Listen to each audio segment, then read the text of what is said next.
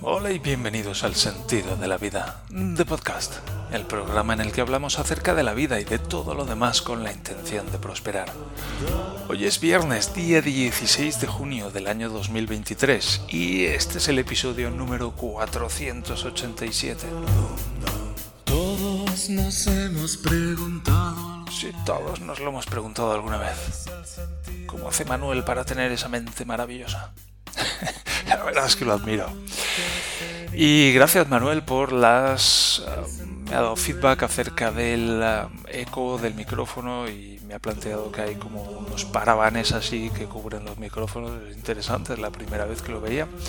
Y también me ha propuesto una idea de chatbot para eh, la inmobiliaria de mi cuñado que consistiría en un chatbot al que se le pasan todos los datos de todas las viviendas disponibles que tendría mi cuñado y se podría buscar vivienda en esa bolsa de, de pisos, de viviendas, de una manera conversacional. Hombre, está bien, está bien, es una idea. Es más que mm, supongo que más cómodo que ponerse ya a rebuscar entre las diferentes fichas de las casas y tal.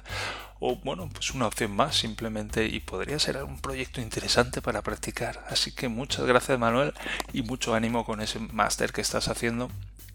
Y bueno, a los demás, pues muchas gracias también por estar aquí. Bienvenidos un día más a un episodio más, un episodio de viernes. Y de la misma manera que los viernes en mi casa es el día de la pizza, pues aquí es el día del diario de Nantes. Y en un momento más entraremos con un nuevo capítulo y vamos a hacer dos porque son como muy cortos. Bueno, hay uno cortito y otro más largo, como el otro día. Pero antes que nada, si puedo ayudarte de alguna manera o tal vez cómo puedo ayudarte, pues contacta conmigo en el sentido de la vida.net barra contacto. Y quería mencionar una cosa más. Voy poniendo detalles más que me voy dando cuenta y que olvidé en mi review del reloj. Y es el tema de la vibración. ¿Vale? Sabéis que, si no lo sabéis, os lo digo yo, que el reloj vibra. Es como los móviles. Los móviles vibran, pues este reloj también vibra.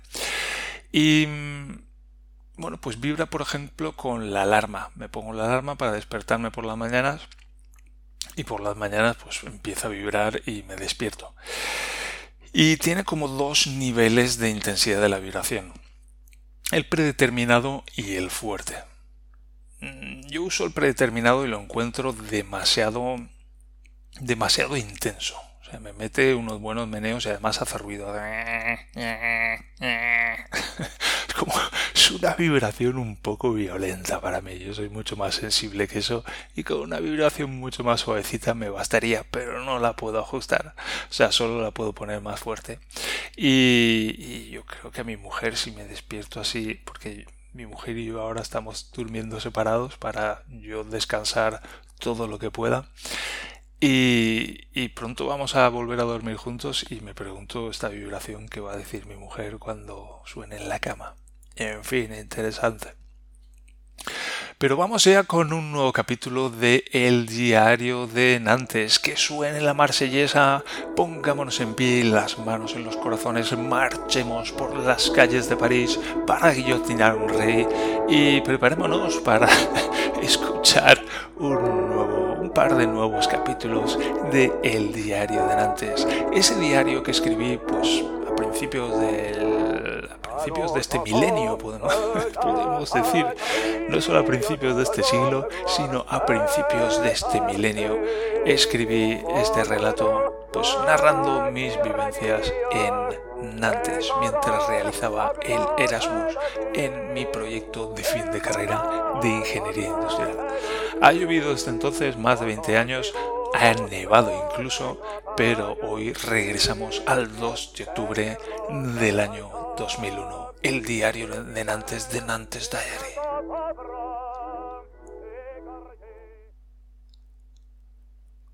Hoy ha sido un día largo.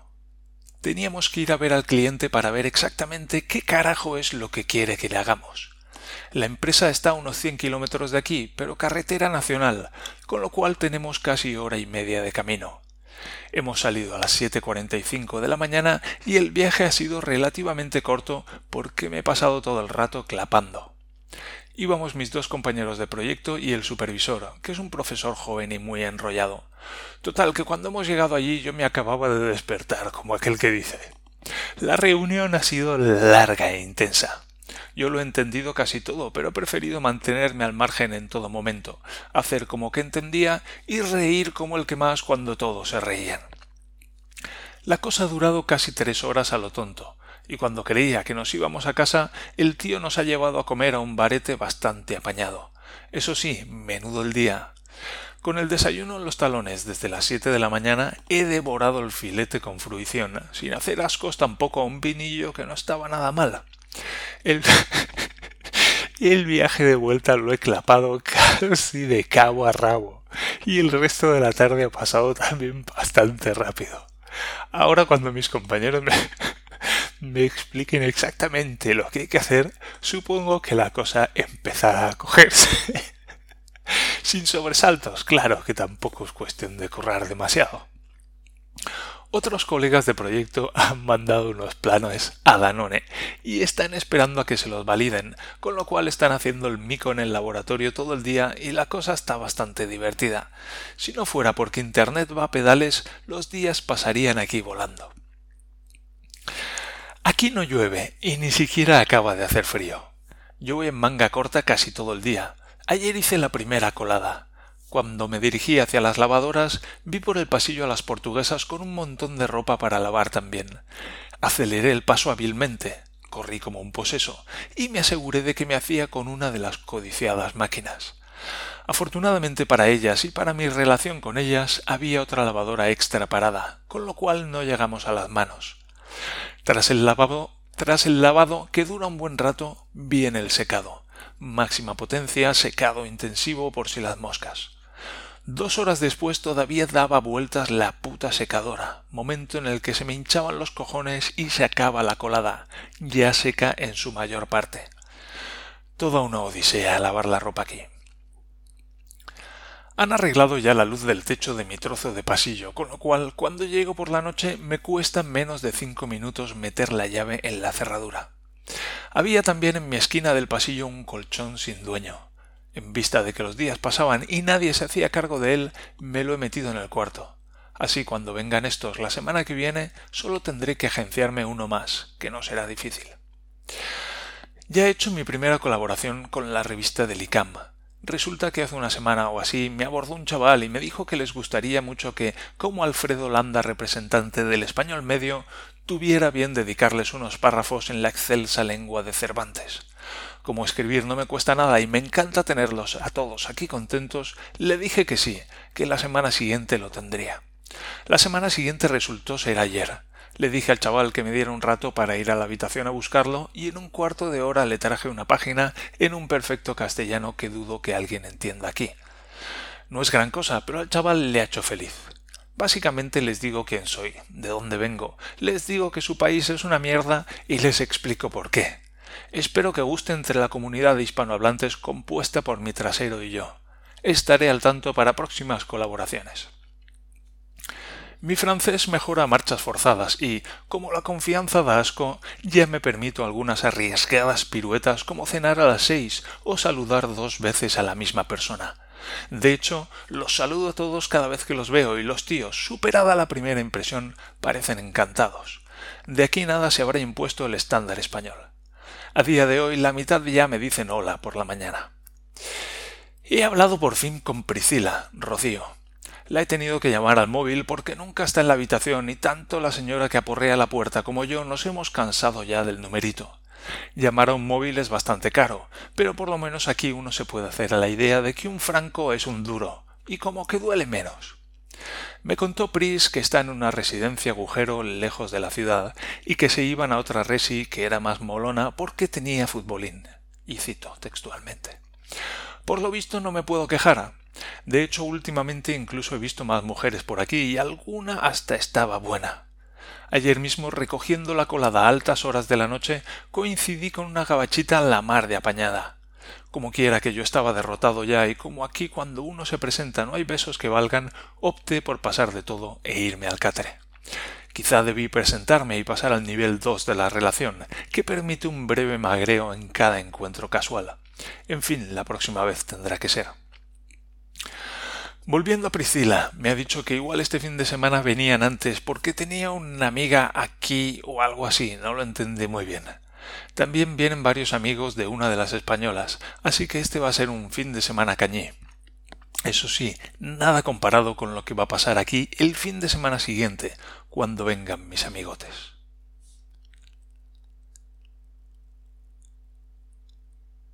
7 de octubre de 2001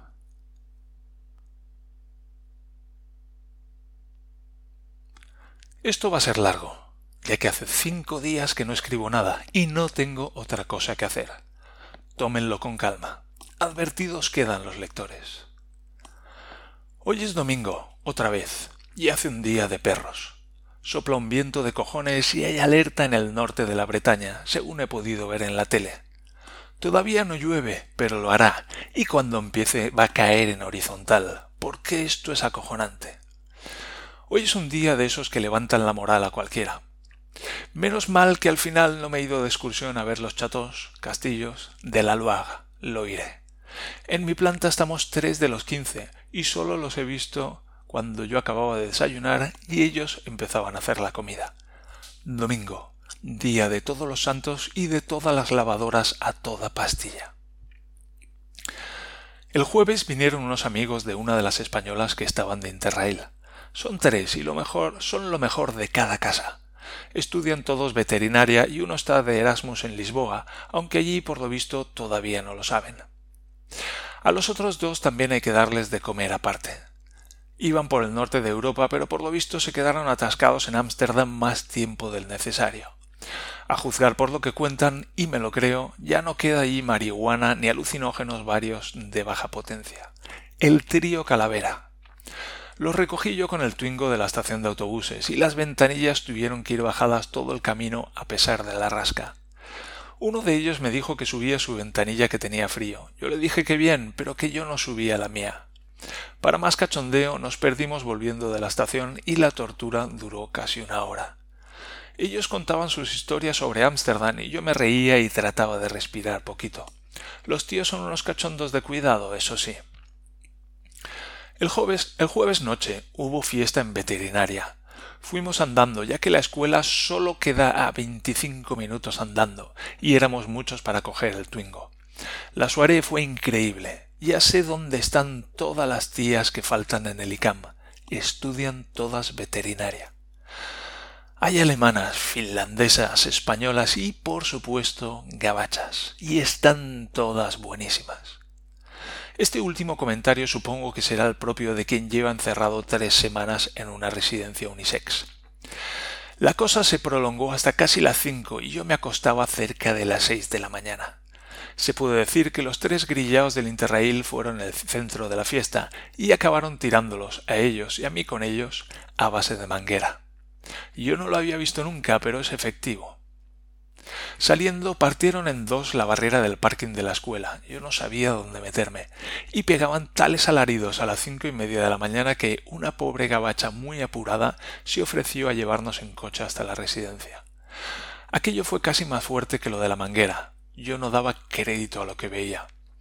La música en la fiesta estuvo bastante bien. Pusieron la de Tombe la chemise, quítate la camisa al principio, y todos los tíos cachitas se la quitaron y ya no se la volvieron a poner. Lo bueno es que incluso alguna tía se echó al rollo. Parece que lo de la élite va en serio aquí. Ninguno de los españoles hicimos siquiera mago, probablemente por ir la décima parte de borrachos y por estar cinco veces menos cachitas. Luego pusieron la de legalización de escape un par de veces. La gente se vuelve loca cuando la oye, es algo acojonante. Hay dos o tres canciones gabachas más con las que los tíos pierden la mesura, pero yo no me entero de nada y aprovecho para ir a mear. En fin, que la cosa no estuvo mal y salimos de allí a las cinco y media de la mañana. Dormí dos horas y me levanté para ir al lavo martirio. Como podéis imaginar, el día fue muy largo a pesar de la breve siesta del mediodía. Estuve todo el día navegando por Internet, poniéndome al día de las noticias de España y bajando cancioncillas de Manolo Escobar. Con decir que por la tarde hice café para todos y fue el único momento del día en el que me sentí útil.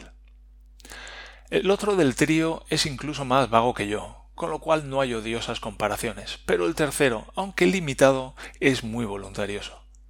El tío resolvió medio proyecto y sacó unos planos con el proengineer del invento que yo validé posteriormente con un expresivo «se la es la bomba. El tío dejó el plano por ahí tirado y yo lo doblé en dos y me lo metí en la cartera cuando ya se habían ido todos para poder verlo con detenimiento en casa. Acojonante el plano. Yo no sé para qué cojones aprendemos, entre comillas, autocada. La educación española me está decepcionando. Sobre las nenitas de la fiesta, aclarar que no pillé ni un mal catarro. Iba con seis españolas y una me dijo que me parecía Íñigo de al salir de clase, pero afortunadamente nadie mencionó ningún tipo de parecido con Enriquito Iglesias, lo cual siempre es reconfortante. Había todo tipo de tías y estaban todas buenas. Como este jueves haya otra fiesta de veterinaria, pillamos todos. Aquello es un criadero. Las cultivan allí, sin duda. El viernes vino Priscila a media tarde y ni siquiera pude dormir siesta. Fuimos a comprar provisiones y cenamos, y luego fuimos al piso de los españoles para ver qué hacían. Estuvimos tomando unos copazos, pero yo decidí que, dado que había dormido dos horas, más media de siesta, y que estaba como que flotaba, no me apetecía demasiado salir. Priscila estaba también cansada y al final nos fuimos a dormir pronto. Ella dice que oyó juerga por la noche en la residencia, pero yo dormí como un angelito y no nos despertamos hasta las once de la mañana. Desayunamos con tranquilidad y cogimos el coche para hacer un tour por Nantes. Nantes es bastante más pequeña que Valencia. En el mapa que he comprado viene muy grande, pero es solo para impresionar. Luego te pones a andar y en quince minutos te plantas en cualquier sitio. Hay varias cosas que no hay que perderse.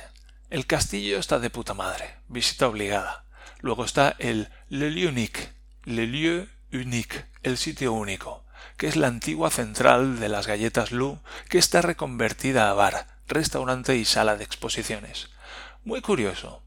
El edificio de, de la FNAC es la antigua sede de la bolsa y es la hostia. La FNAC aquí es un imperio y el lugar de encuentro por excelencia en Nantes los fines de semana. Allí me encontré a varias personas de la escuela que habían ido a escuchar música, entre comillas. Imaginaos el coñazo que son los fines de semana en la Resi, que la gente se zambulla en la multitud de la FNAC para pugnar por unos cascos y oír algo de música.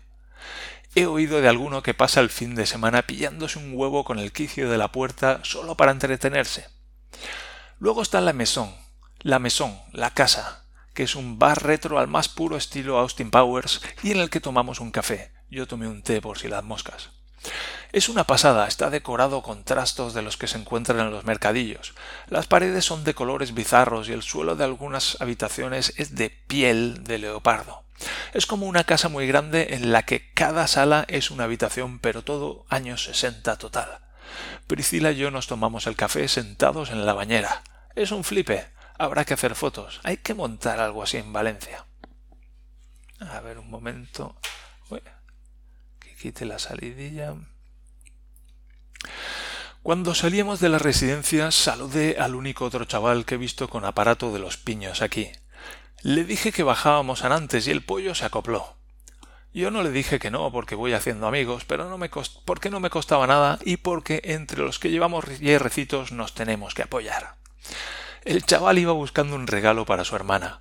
Nos dijo que tenía veinticuatro años, pero cuando se metió en una tienda de ropa para niños y pidió un suéter tamaño niña de dieciséis años, no tuvimos más remedio que preguntar otra vez qué edad tenía la hermana. Veinticuatro años, dijo de nuevo. La cosa pasó a mayores cuando llamó a su madre, estuvo hablando con ella un momento y nos dijo que tenía que volver a la tienda porque había comprado el suéter demasiado grande. Priscila y yo concluimos que o bien a la hermanita le gustaba ir provocando por ahí, o bien tenía un serio problema hormonal. Esto es una jaula de grillos. Hablando de todo un poco, hay un chaval en la residencia que tiene una gallina en su habitación.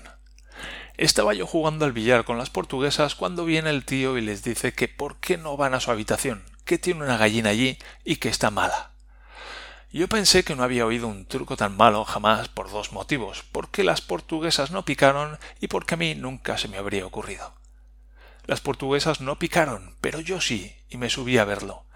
Efectivamente, allí, en su propia habitación, en aquel reducido espacio y dentro de un carro de compra del Carrefour lleno de paja, tenía el payo una gallina. Como el avispado lector supondrá, aquello olía a granja que no veas. Y sobre si la gallina estaba mala o no, el tío me señaló el trasero de la gallina y la verdad es que yo no entiendo mucho, pero tenía el culo todo rojo y parecía como que se le caían las plumas.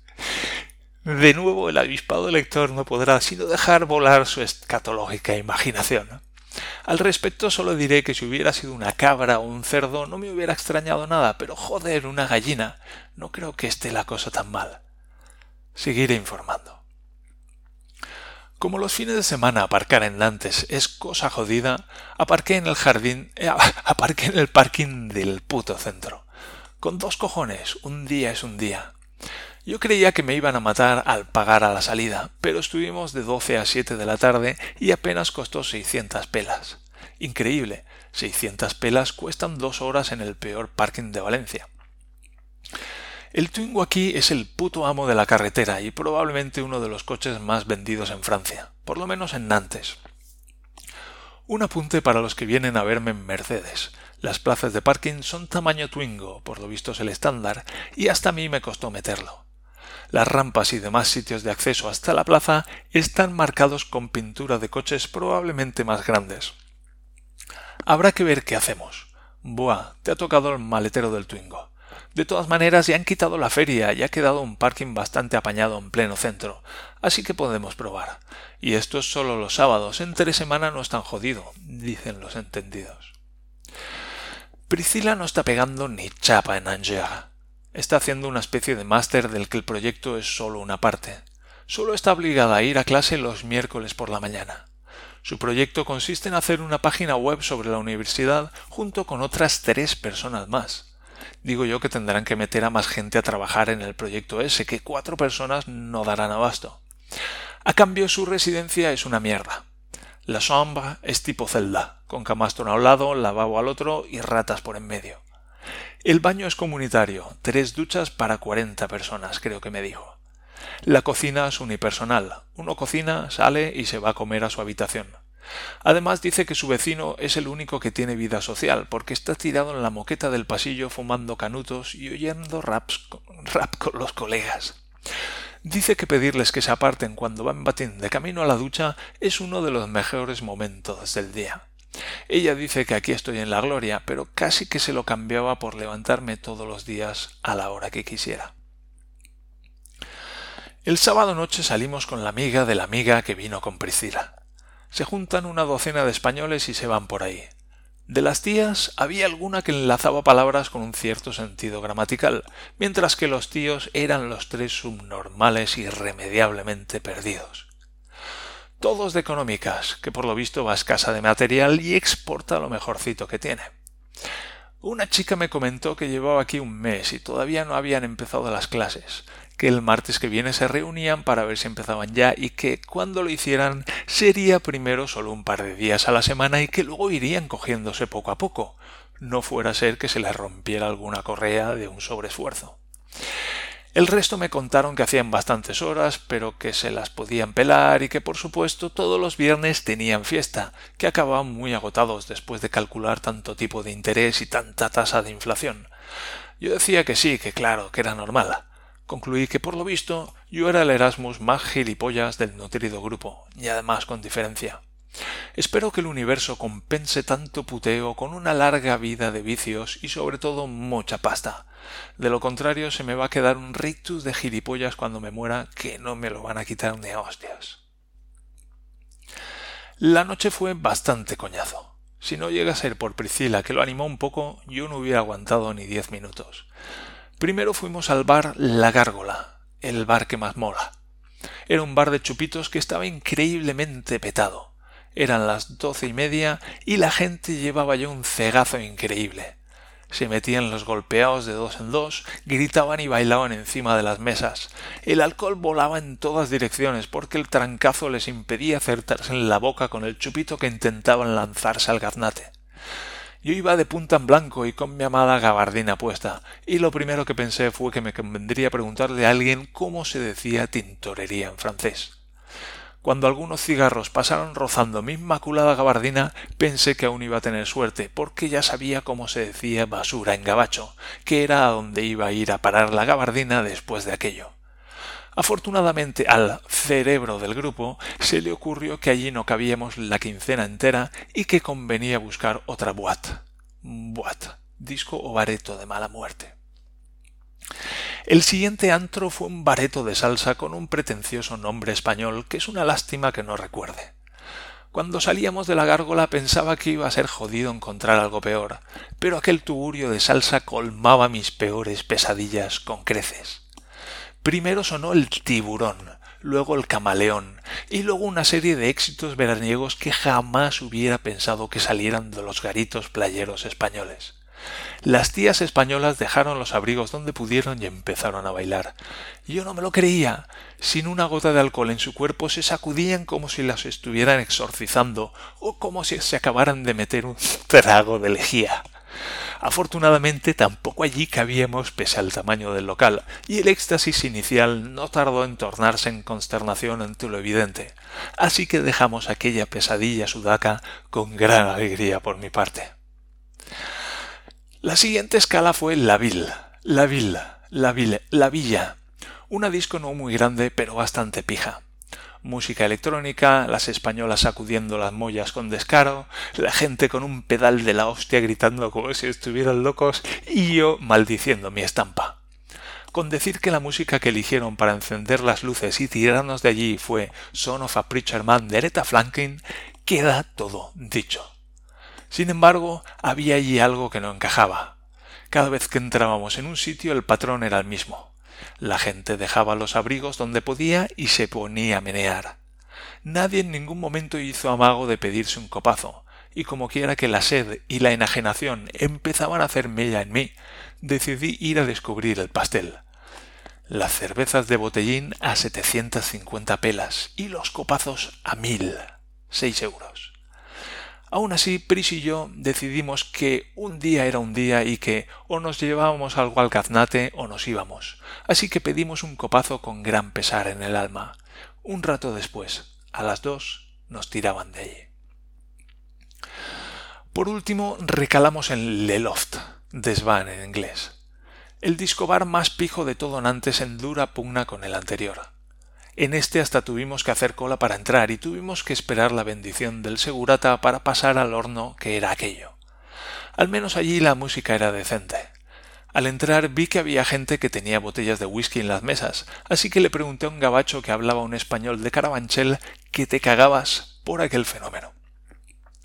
Me dijo que por unos mil duros uno podía comprar una botella entera con mezcla y mamársela allí.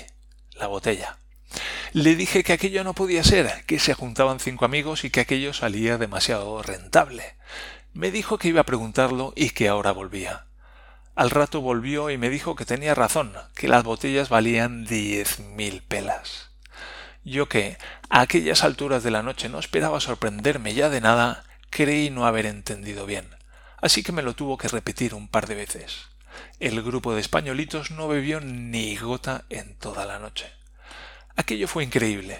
Yo ni siquiera tuve que ir al baño. De toda esta experiencia se pueden extraer varias conclusiones. 1. Aquí se sale a las nueve, a las diez como muy tarde. A las doce la gente lleva ya un pedal de cuidado y van ya de bajada. De hecho, a los que vimos en la gárgola a eso de las doce y media, yo no les daba más de treinta minutos antes de irse a la cama, si es que llegaban. Aquí se sale a las 10 y cualquier resistencia es fútil. 2. Si puede salir sin abrigo, mejor. Dentro de todos los garitos hace un calor infernal y la gente tiene debilidad por subir a exponer las carnes en cuanto encuentra algo a lo que subirse, que suele coincidir con la silla o taburete en el que se han dejado los trastos. Si se va a ir a un bar tipo la gárgola, se imponen además ropas viejas o cosas a las que uno no tenga demasiado cariño. 3. Los franceses están gilipollas, porque al precio que están los copazos no había nadie que llevara su propia petaca o unidad de supervivencia personal, y eso que es fácil colarla en una gabardina o bolso de tía. 4. Los de económicas no son mucho más listos que los franceses, porque tampoco ninguno de ellos pareció caer en la posibilidad de llevarse una petaca o meter una botella en el bar y pedir cola locas. Y eso que llevaban ya más bolos en Nantes que el Fari en Albacete. 5. Como somos más listos que los de económicas y no digamos que los franceses, ya sabemos lo que hay que hacer la próxima vez. En la cocina las cosas están escalando en violencia. Aquí cada semana le toca a uno bajar la pubel, la pubel, la puta basura maloliente. El caso es que a menudo el encargado pasa o se va de fin de semana, con lo cual se acumulan bolsas de mierda pestosa en la cocina que yo ni siquiera me atrevo a tocar.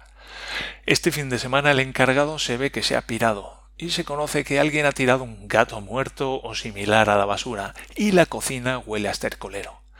Todo un placer para los sentidos probablemente sea un trozo de queso de los suaves o un cadáver de algo grande, a juzgar por la peste. Ganas dan de abrir la bolsa. Por otra parte, me estoy cansando del tema de la vajilla. El último jabón de fregar lo puse yo, y ya va a ser el último. El estropajo es siempre el mismo, y sin duda el pobre ha conocido días mejores.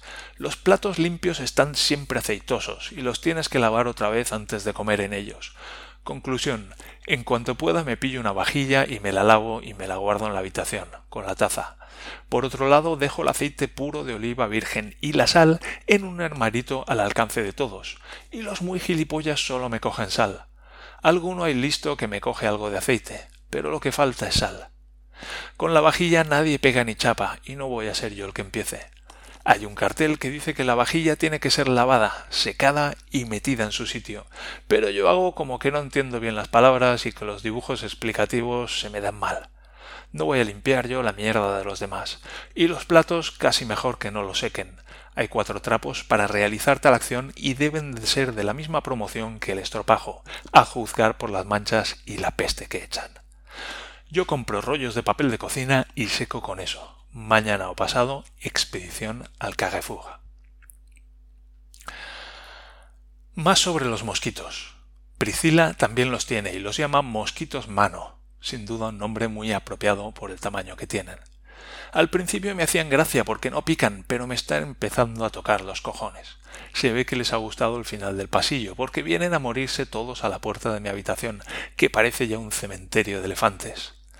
Los cabrones son tan gordos que a menudo no pueden ni levantar el vuelo, con lo cual si los tienes sobrevolándote en plena cena las posibilidades de que caben en la sopa son próximas al cien por cien. A ver si domestico a media docena y que me hagan la cama.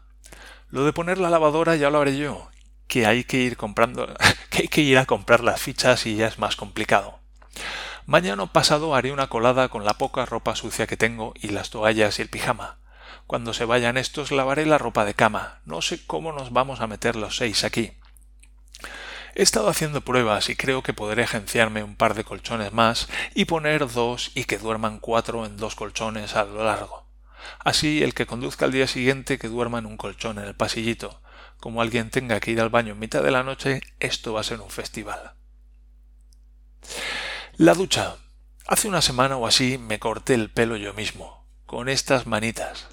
No ha quedado mal, pero me metí en la ducha a quitarme los pelos y se conoce que el desagüe no soportó tanta presión. Los primeros días el agua iba subiendo en la cubeta poco a poco, pero cada vez las duchas se hacían más cortas ante el riesgo evidente de desbordamiento. Solución como no se podía quitar la piña del desagüe, se compra un producto químico desatascador de alta potencia en el Carrefour y, a ser posible, barato.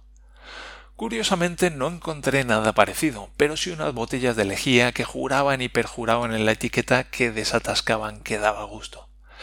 Se debían de referir a intestinos estreñidos.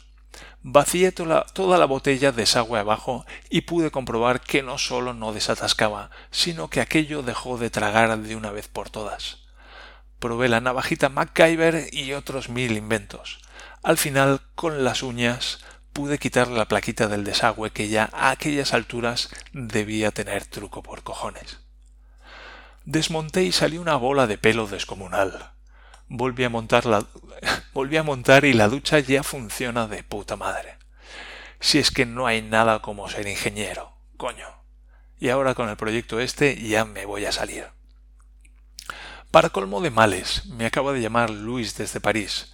Va a estar allí dos años en un campus de puta madre haciendo no sé qué máster. El tío dice que la universidad es cojonuda, que día sí, día no hay fiesta en el mismo campus y que no va a pegar ni chapa. Me pregunta qué voy a hacer los diez días estos que hay de vacaciones el mes que viene. Le digo que aquí todos tienen vacaciones menos los que hacen proyecto. Confirmado, soy el Erasmus más pringado de toda la promoción. Última hora. He cenado y he estado viendo urgencias un rato por la tele y haciendo algo de vida social. Luego, a eso de las once treinta, me he puesto a tocar la guitarreta porque me apetecía y hacía tiempo que no me daba el gustillo. No estaba tocando alto precisamente. Pues bien, me han llamado del Bureau de Selev, la oficina de los estudiantes, que si era yo el que estaba tocando la guitarra. Les digo que sí, que si tienen alguna petición especial, que me sé una del Fari. Me dicen que no, que lo que pasa es que les molesta que si puedo parar si buple. Para que veáis cómo las gastan aquí. Iba a cagar ahora, pero igual a los señoritos les molesta el estruendo de los truños golpeando el agua, así que mejor lo dejo para mañana. Ahí va la hostia. En fin. Y aquí lo vamos a dejar porque llevamos ya 36 minutos y viene la guía de los jóvenes castores edición antes. Pero como digo, lo vamos a dejar para la próxima junto con otro capítulo que esto se ha ido muy largo. Así que Marsellesa ya está sonando y damos por cerrado este episodio tan largo de El Diario de Nantes. Y wow, wow, me quedo con me quedo con esa primera excursión que hacemos y esa primera excursión que hago con mi equipo de ingeniería y el supervisor y hacemos un viaje de hora y media de ida y hora y media de vuelta y me lo paso durmiendo a la ida y a la vuelta. Toma tarjeta de presentación, colega. me quedo con eso, madre mía. Madre mía. En fin, lo voy a dejar aquí, viene el fin de semana, descansemos, recarguemos pilas, aprendamos a sentirnos más como con esta libertad con la que escribía yo hace más de 20 años y cómo sería si fuéramos así y si fuéramos así por la vida. ¿No sería de una autenticidad impresionante? ¿No recibiríamos feedback inmediato, actualizado del mundo que nos rodea? Mínimo podríamos probar. Tal vez lo haga. y bien, ya digo, descansemos este fin de semana, que ha sido una semana larga, y más hoy, especialmente segundo día de esta semana, que mi hijo no ha querido ir a la guardería. Y mm, recordemos que estamos aprendiendo a amarnos más todavía, que os quiero mucho y que nos encontramos en el siguiente episodio de este vuestro podcast que hoy se ha ido con un episodio muy largo. En fin, que lo disfrutéis. Hasta el lunes que viene. Adiós.